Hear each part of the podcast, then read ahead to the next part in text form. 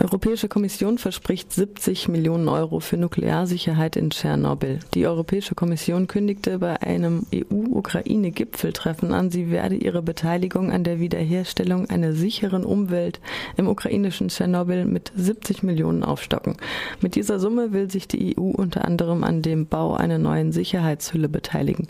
Diese wird die bestehenden Übergangshülle und den Reaktor 4 einkapseln, welcher bei der Atomkatastrophe 1986 zerstört wurde. Sie soll die Umwelt mindestens für die nächsten 100 Jahre vor radioaktiver Strahlung schützen. Innerhalb dieser Sicherheitshülle sollen der Abbau der Übergangshülle, genannt Sarkophag, die Entfernung der Ruine des Reaktors und die Atommüllbehandlung erfolgen. Knapp 10 Millionen Unterbeschäftigte in der Europäischen Union. Laut einer Erhebung des Statistischen Amtes der Europäischen Union Eurostat wollten im Jahr 2014 fast 10 Millionen Teilzeitbeschäftigte mehr arbeiten. Es entspricht rund 5 Prozent aller Beschäftigten und mehr als jeder fünfte Teilzeitbeschäftigte auf EU-Ebene.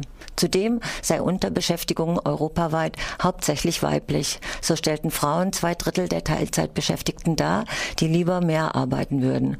Nur in Rumänien und der Slowakei war Unterbeschäftigung unter den Teilzeitkräften mehrheitlich männlich.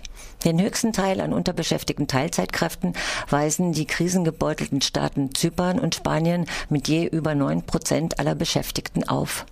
Umgekehrt hat die Tschechische Republik den niedrigsten Anteil an unterbeschäftigten Teilzeitkräften mit knapp einem Prozent aller Beschäftigten. In Deutschland sind laut den Erhebungen von Eurostat mehr als anderthalb Millionen Menschen unterbeschäftigt. Fast drei Viertel der Unterbeschäftigten in Deutschland waren Frauen. Heutige Sammelabschiebung betrifft auch den Kosovo. Die Sammelabschiebung am heutigen Dienstag betrifft nach Informationen des Freiburger Forums aktiv gegen Ausgrenzung auch den Kosovo. In der Vergangenheit fanden Abschiebungen nach Serbien und Mazedonien und Abschiebungen in den Kosovo getrennt statt. Jetzt kann es der grün-roten Abschiebebürokratie offenbar nicht schnell genug gehen, möglichst viele Menschen in unsichere Verhältnisse abzuschieben. Erst am Donnerstag, den 16. April, waren 49 50 Menschen vom Baden-Air-Park in Richtung Serbien und Mazedonien abgeschoben worden. Diesmal handelt die grün-rote Landesregierung wohl ohne andere Bundesländer. Die Betroffenen sollen ausschließlich aus Baden-Württemberg kommen.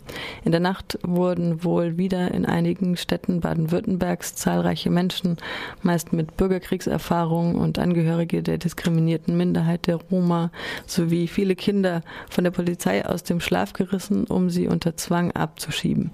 In Freiburg rief das Freiburger Forum aktiv gegen Ausgrenzung wieder zu nächtlichen Mahnwachen ab 4 Uhr morgens an den Freiburger Flüchtlingswohnheimen auf.